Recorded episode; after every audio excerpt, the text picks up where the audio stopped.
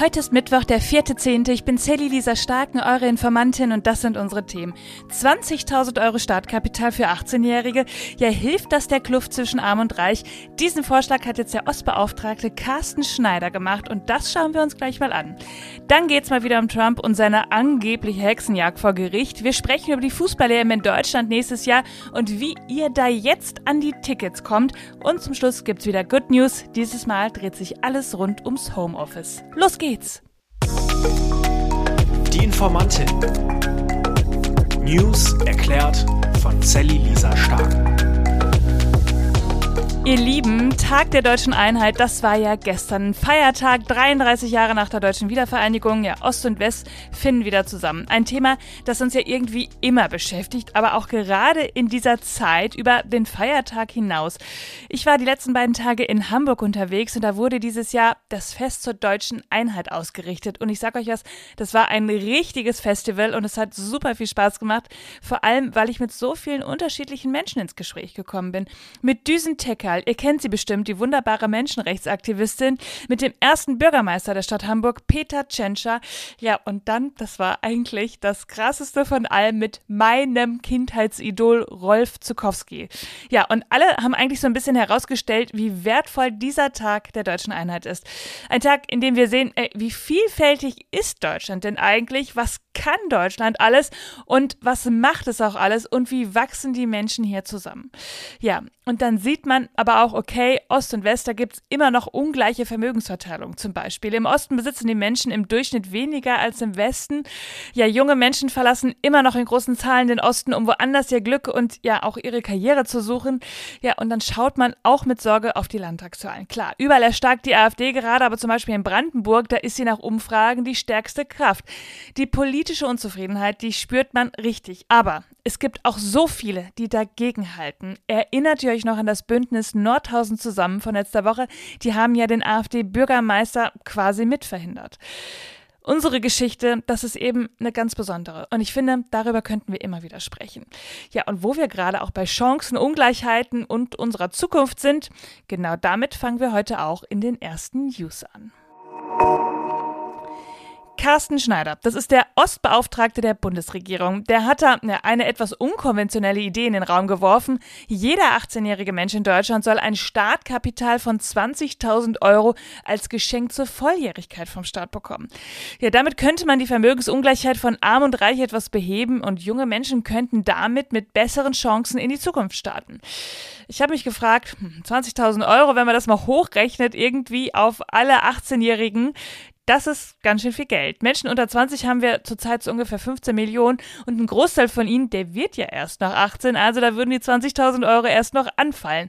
Schneider sagt, easy, wir nehmen einfach das Geld von den Reichen mit einer Erbschaftssteuer. Zitat, finanzieren könnte der Staat das mit einer höheren Erbschaftssteuer für angehende Erbmillionäre. Ja, und damit sieht er, wie sein Titel ja eigentlich schon sagt, nicht nur eine Angleichung von Arm und Reich, sondern auch mehr von Ost und West. Vor allem Menschen in Ostdeutschland verfügten über deutlich weniger Vermögen als Westdeutsche, meint er. Und bei den Einkommen sehe er allerdings auch eine Chance auf Angleichung. Zitat, wir werden eine weitere Lohnangleichung sehen. Es gibt jetzt eine selbstbewusstere ostdeutsche Arbeitnehmerschaft, die sich nicht mehr mit Billiglöhnen abspeisen lässt. Das betonte er auf jeden Fall. Fachkräfte, die seien auch im Osten knapp, Arbeitgeber würden also höhere Löhne zahlen müssen. Ja, er hat sich das jetzt ehrlich gesagt auch nicht so alleine ausgedacht, sondern das Deutsche Institut für Wirtschaftsforschung kam mit diesem Vorschlag um die Ecke. Und darüber haben wir auch schon vor ein paar Monaten mal gesprochen. Also, die Idee ist nicht ganz neu. Ich habe aber mal versucht, mich mal in mein jüngeres Ich hineinzuversetzen und mir überlegt, was würde ich denn jetzt als 18-Jährige mit so viel Kohle machen? Ja, würde ich wirklich sagen, damit finanziere ich mir meine Studienkosten oder würde ich nicht doch für eine Zeit auf Reisen gehen?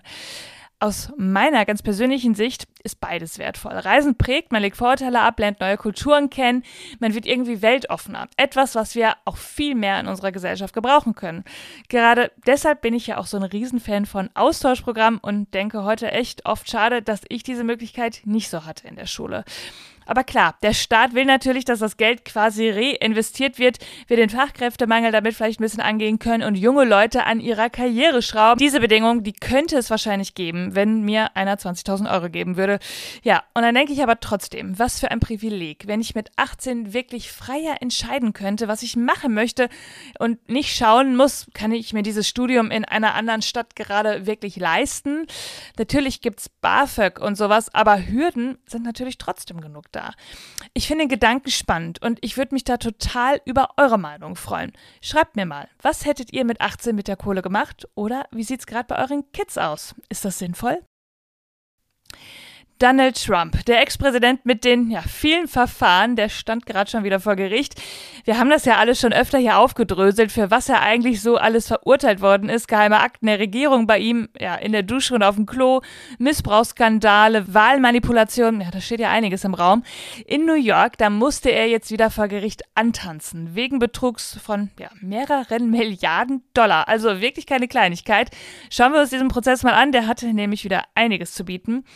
Ja, zur Prozesseröffnung, da warf die Staatsanwaltschaft Trump vor, durch Betrug mehr als eine Milliarde Dollar eingenommen zu haben. Und die Trump-Seite, die sagte dann im Eröffnungsplädoyer, also das ist ehrlich gesagt alles mit rechten Dingen zugegangen. Ich weiß gar nicht, wie ihr darauf kommt. Die Marke Trump, die ist eine der erfolgreichsten der Welt. Der Mann dahinter habe sein Vermögen mit erfolgreichen Immobiliengeschäften aufgebaut. Ja, und die Anwältin verglich dann auch den Besitz seiner strittigen Immobilien mit der Mona Lisa. Allein Trumps Anwesen Mar-a-Lago in Florida würde mehr als eine Milliarde Dollar einbringen, sollte es Trump mal verkaufen wollen. Ja, der Vorsitzende Richter Arthur Engeron, der hat am 26. September formell schon festgestellt, Trump, der hat seine Vermögenswerte aufgeblasen, um dafür bessere Angebote von Kreditgebern und Versicherern zu erhalten. Trump hat zum Beispiel die Fläche seiner Wohnung im Trump Tower dreimal so groß angegeben, wie sie wirklich sei. Ja, so eine Diskrepanz könne nur als Betrug gewertet werden, meint der Richter. Und vor dem Beginn des Verfahrens sagte Engeron dann auch noch, Zitat, die Definition von Betrug ist etwas, von der ich viel verstehe. Ja, Lassen wir das mal so stehen. Die New Yorker Generalstaatsanwältin Letizia James hatte all das zur Anklage gebracht und ihr könnt euch vorstellen, wie Trump da reagiert hat. Allein ein persönlicher Rachefeldzug gegen ihn. Er nannte die Demokratin eine korrupte Person, eine schreckliche Person. und auch an dem Richter, da hat er auch kein gutes Haar gelassen. Ein schändlicher Prozess sei das Verfahren, das sagt US-Präsident gestern dann schon in der Mittagspause und überhaupt. Der Vorsitzende Richter Arthur Engeron müsse aus aus der Anwaltskammer ausgeschlossen werden. Zitat, dies ist ein Richter, der aus dem Amt entfernt werden sollte. Ja, das hat er auf jeden Fall all den Reportern vom Gerichtsgebäude entgegengewettert. Ja, Trump hatte Engeron vorgeworfen, den Fall zu nutzen, um sich in die Präsidentschaftswahlen 2024 einzumischen. Engerons Vorgehen sei unfair, verstört und bösartig. Ja, all das zielt natürlich weiter darauf ab, dass seine Wähler ihm, ihm auch weiter glauben, denn er will ja immer noch Präsident werden. Und dass sie ihm glauben, das sieht gar nicht so aussichtslos aus. Seine Zustimmung, die ist fast noch gewachsen, ja, seit diese Strafprozesse so richtig ihren Lauf genommen haben. Ein Mann, der durchgreift, der sagt, was die Leute denken, anderen kannst du nicht mehr vertrauen. Ja, so in etwa sind ja seine Redewendungen. Das alles macht mir Bauchschmerzen, wenn solche Prozesse zwar zur Verurteilung von Trump führen könnten, aber sich irgendwie nichts an seiner Macht ändert. Letztens in Washington vor Gericht, da hatte er zum Beispiel auch Folgendes gesagt. Dies ist ein sehr trauriger Tag für Amerika. Wir erleben die Verfolgung eines politischen Gegenspielers mit beträchtlichem Umfragevorsprung im republikanischen Kandidatenrennen und vor Biden. Wenn man nicht schlagen kann, verfolgt man politisch oder juristisch. Das dürfen wir nicht zulassen in Amerika. Ja, und dazu kommt ja auch, er kann bei seinem Schuldspruch wahrscheinlich trotzdem Kandidat für die Wahlen bleiben. Es ist ja wohl so, dass sich die Verfahren, zumindest auf Bundesebene, noch über Jahre ziehen können. Juristisch gilt bis zu einer Verurteilung natürlich immer noch im Zweifel für den Angeklagten, auch wenn wir es moralisch natürlich schon ganz anders sehen an dieser Stelle. Ja, und deshalb kann er eben auch weiter Wahlkampf machen. Und sollte er dann irgendwann mal verurteilt werden, dann ist es eben auch nicht so klar. Juristisch müsste dann wohl erstmal geprüft werden, ob er das Amt nicht doch ausführen könnte. Da stehen sich eventuell Verfassung und Bundesgesetze gegenüber. Gilt das Mitnehmen von geheimen Regierungsunterlagen zum Beispiel als Ausschlusskriterium für so ein Amt?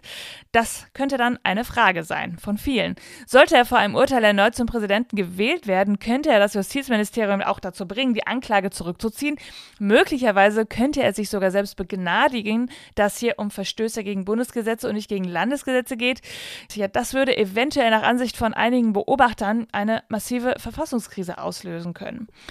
Ich kann dazu nur eins sagen. Gut, dass die Justiz gerade eben nicht abhängig ist von solchen Verrückten und hoffentlich in naher Zukunft auch nicht sein wird. Denn noch ist Trump nicht Präsident und wird es hoffentlich auch nicht werden. So, jetzt erzählt mal, habt ihr Tickets für die EM ergattert? Gestern, da ging ja die erste Bewerbungsphase für die Karten los, denn nächstes Jahr, da ist ja die Europameisterschaft in Deutschland. Das Ganze ist ja gar nicht so unspannend. Man bewirbt sich da auf die Tickets und weiß nicht, wo man dann hinfahren darf. Das steht zum Großteil erst nach der Auslosung am 2. Dezember in Hamburg fest. Danach soll es dann noch eine weitere Ticketphase geben, die sich vor allem an Fans der qualifizierten Nationen richtet. In dieser Phase sollen rund eine Million Karten auf den Markt kommen. Die günstigsten Tickets, die liegen bei 30 Euro. Das ist die Kategorie Fan First in der Vorrunde. Ja, und die Mehrzahl der Tickets werden so in der Kategorie G3 bei 60 Euro und 2 bei 150 Euro.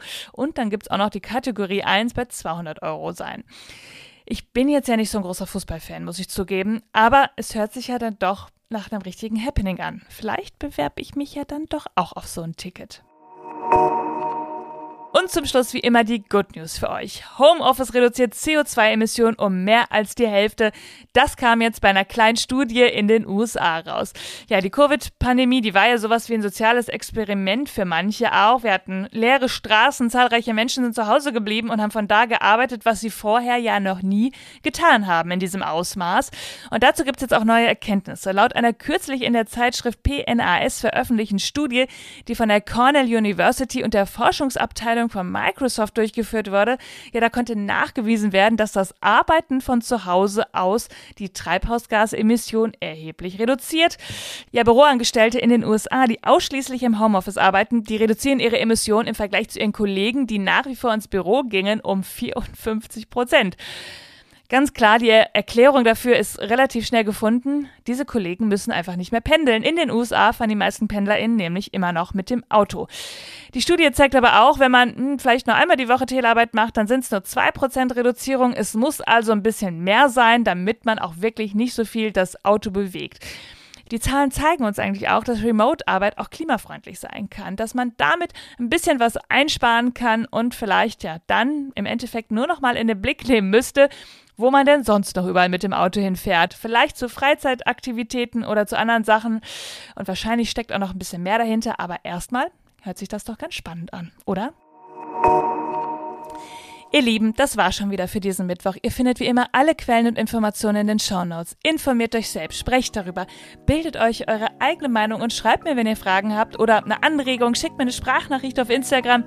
Ihr wisst, ich freue mich über jede Bewertung. Abonniert die Glocke für den Podcast und dann hören wir uns am Freitag wieder, denn irgendwas passiert ja immer. Bis dann. Die Informantin. News erklärt von Sally Lisa Stark. Eine Produktion von 7 One Audio.